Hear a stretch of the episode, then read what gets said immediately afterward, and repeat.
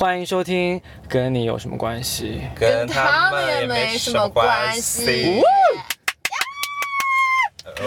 啊、今天非常开心，今天有两位嘉宾一起陪我来录这个节目。那我先让他们来自我介绍一下。我是老老人乐伴，Hello everyone，我是 Juju。这是这一个播音腔的概念。So，那我们首先啊、要恭喜一下月半，终于在找了七百八十个房子之后，终于定下来了，然后把呃合同也签到了。我觉得就是找房真的很辛苦。我就是作为一个三十岁终于租到房的一个中年人，我身边的朋友都比我早租房，我觉得大家都很不容易。我找房找到那个是两个手臂出汗出的，我发特硬性皮炎发的都都是很痒。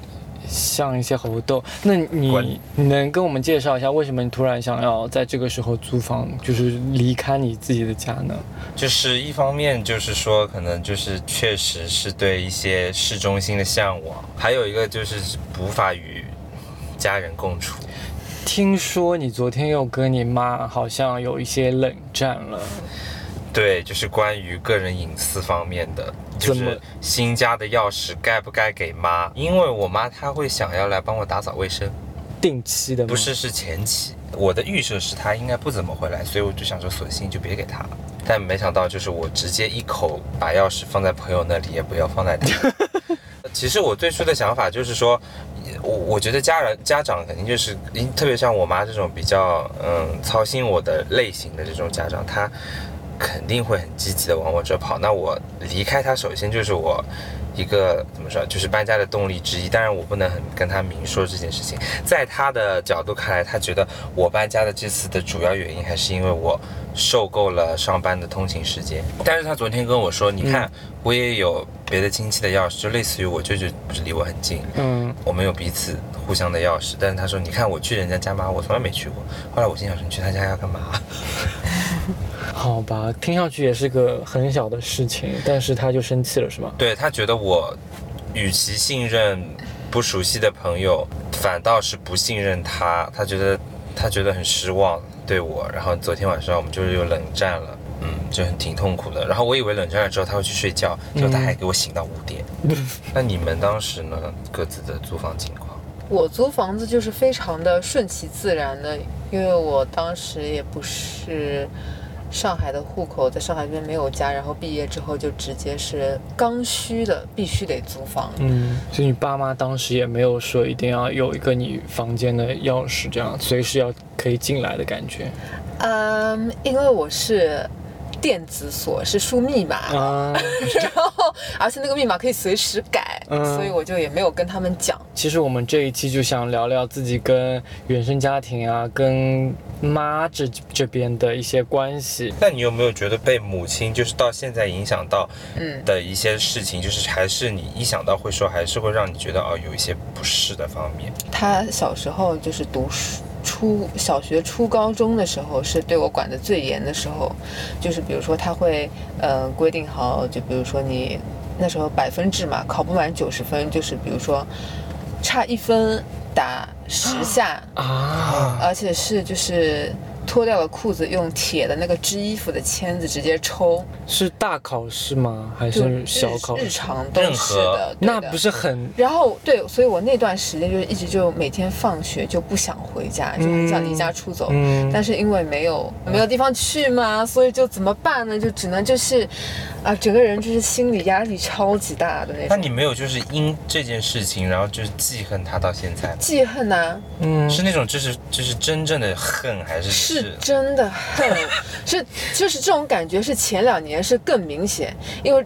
就是怎么说呢，时间可能还是会冲淡一些啦。就前两年他还是会管我的时候，我真的超级记恨的。不过这些小时候的经历也是促使了我非常着急的想要经济独立的动力吧。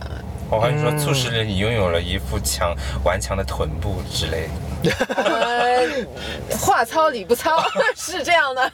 哎，我就很奇怪的，一方面我又很想离独立，但是一方面我又被这个关系牵绊住了。我又觉得，如果真的哪一天，我之前我搬家的第一天哦，在房子里就大哭，在我新租的那个房子里大哭，我就觉得离开父母不管父母这件事情是一个很不孝、很很不尊重他们的一个事情。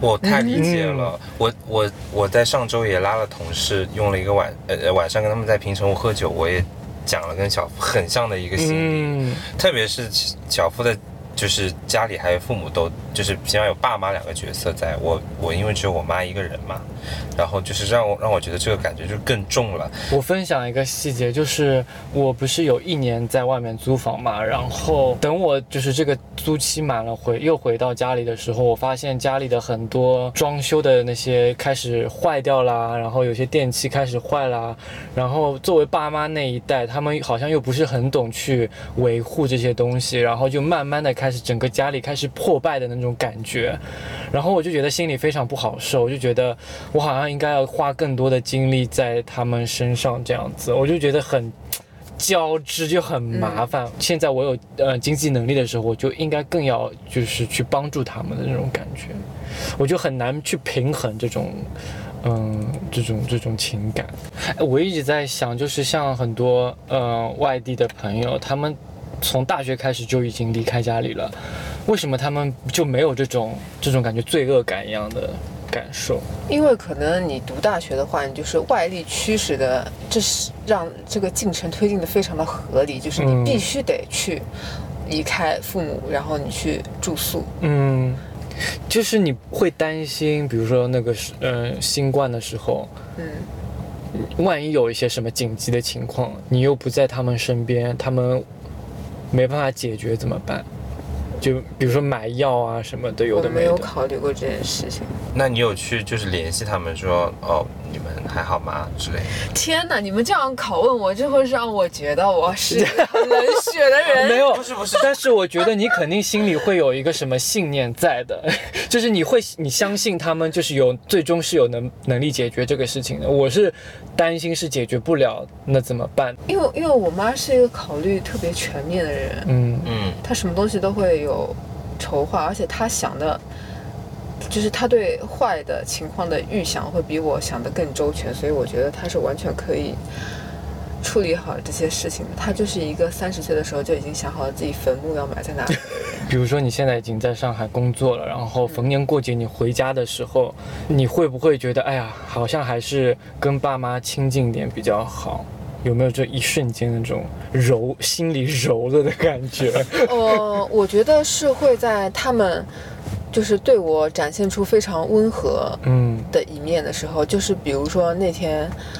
我就是试探性的问我妈，我说我想打旗钉，嗯然后我就是想看看她是用什么态度来回应回应。嗯当我觉得他是用一个把我当成一个成年人，嗯然后一个平等的状态来跟我交流的时候，没有我预期中的直接就骂上来这种嗯态度的时候，我是觉得我非常感动的。嗯我真的觉得这个很重要。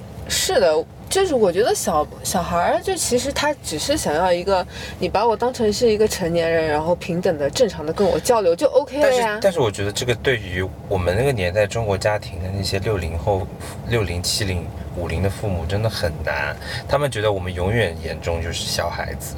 其实我有时候挺恨的，我觉得是，就是一个大环境造就，就是我们好像似乎与父母的那个连接真的要很强，但其实感觉是不是真的要这样？我觉得就是很矛盾。我妈真的是一个二十四小时都醒着的人，嗯就是她虽然不管我，但是她，但是我我这么说可能不大好，但是我真的是觉得我妈把她把我当成一个她的一意识，怎么说？这么说好像有点太严重了，就是感觉有点就是。一生的作品的这种感觉，就是他要好好维护，就是他要能看到我的地方，他一定不会放过的这种感觉。看起来好像似乎很自由，但是其实是一个大被关在一个很大的笼子里的感觉。首先，我们家就不存在关门，因是真的很吓人，因为我我真的很要关门这件事情。对，我知道，嗯我我跟我甚至跟家里人说过你你关门什么的，然后但我妈听完也没有什么反应。你上厕所关吗？上厕所我关，我妈不关哦。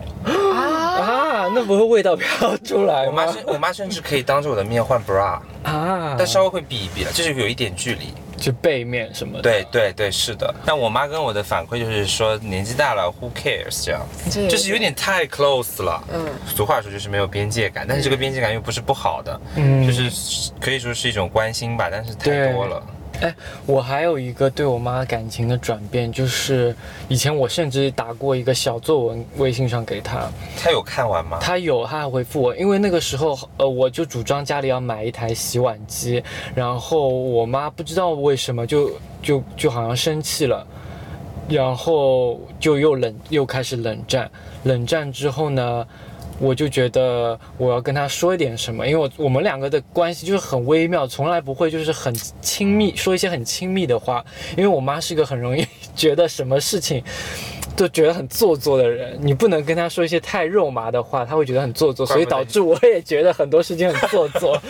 然后那天我就发了一个长很长的短信，我就是觉得说，以前我认为你是一个很很高的人，你站你是带领我的人，但是随着年纪的增长，我的知识增加，我的眼界开阔之后，我慢慢发现，就是我其实很多事情你是，我是觉得你很多事情是不懂的，反而甚至有一些，呃，以前跟不上潮流的。我觉得你慢慢的在那个。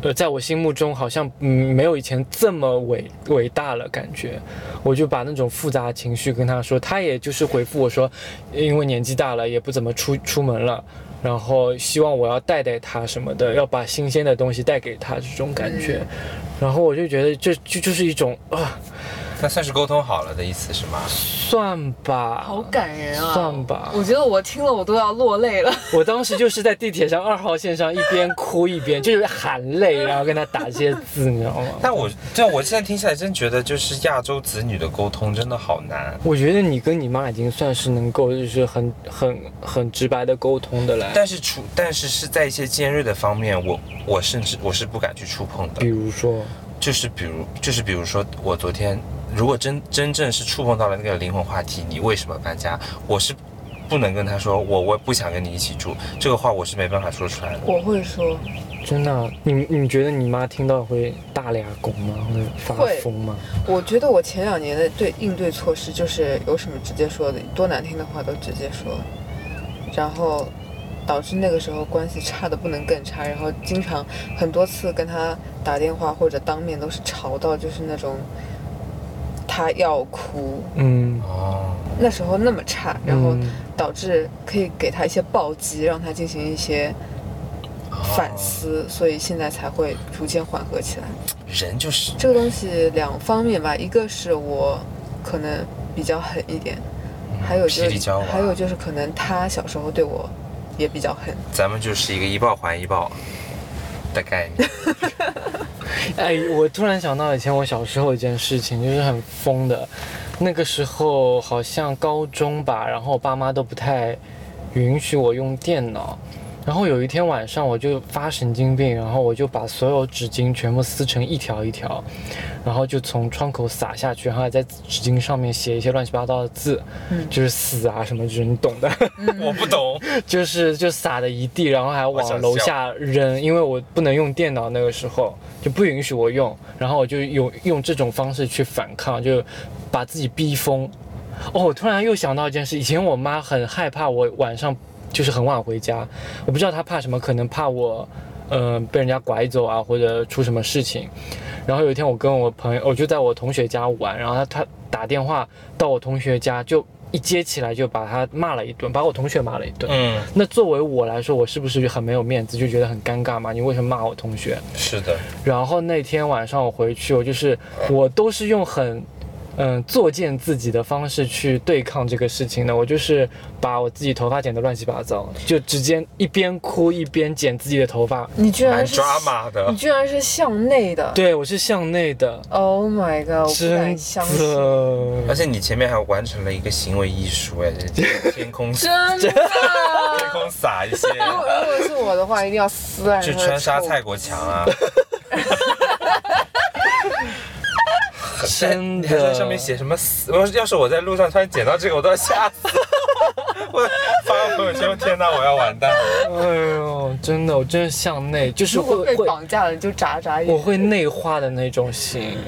我曾经跟我好可怜啊！我又要落泪。我上我上一次搬家就是刚搬到杨浦的时候，也跟我妈这么吵。嗯，我当时也我其实我也蛮内化的，我在房间里面捶枕头大叫，我把门关起来了。嗯，然后后面我实在是受不了了，我是就冲出家门，我说我要去公司上班了，嗯我妈也不跟我说话。几点钟的时候？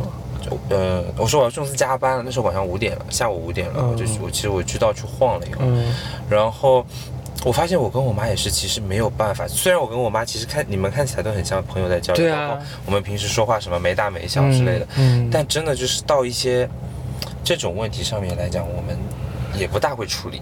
嗯我觉得我知道流黄豆汗。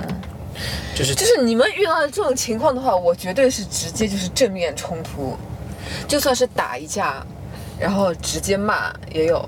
我就是有跟我爸直接打架那种，把他脸抓花什么。哎，我跟你，我很奇怪，我跟我爸可以这样子，就是正面冲突。跟我跟我妈我也会骂，跟我妈但我就很但我没有打过他，嗯就是但是我会骂，嗯就是就是我必须得发泄出来，我我不会我不会发泄到自己身上，嗯，我我 这我真的很健康，你心理真的非常健康。就对我之前一直说的一句话，就是我妈从小这么虐我，嗯真的就是因为我心里太强大，或者说我的抒发都是向外的，所以导致我现在还是比较阳光。开朗的一个状态，不然的话，但凡是像你们这样子的人，像我这样子轨迹长大，就是变成一个什么那种抑郁症什真的真的，你刚刚说抓花你爸的脸，我其实也发生过类似的事情。因为有一阵我爸真的一直在家里抽烟，然后我又闻到烟味会呛的那种，嗯然后我就有一次就一把抓起他那个。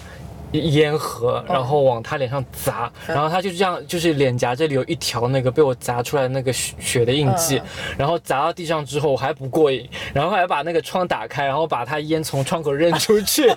天哪，爽了，家暴哎也是。好爽啊！但是你知道吗？我爸就是那种不会表达的人，他遇到这种事情反而就不说什么，什么话也不会跟我说，他就默，但这样很难过哎。对，他就默默的就走开，啊，对，他就走开，他不会跟我吵。那你你应该追一句，就是说你有什么想说的吗？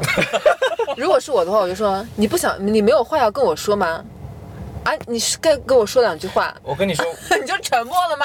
我就不行，你必须得跟我说两句话。我跟你说，如果我觉得跟啾啾这样的人谈恋爱非常健康，嗯，什么东西当下解决，有话直说。哎那你我也觉得你爱情中是这样子的吗？是，但是我我最怕遇到的就是他什么都不说，他直接就跟你说我们结束吧。哎，我跟你讲，我会是这种人。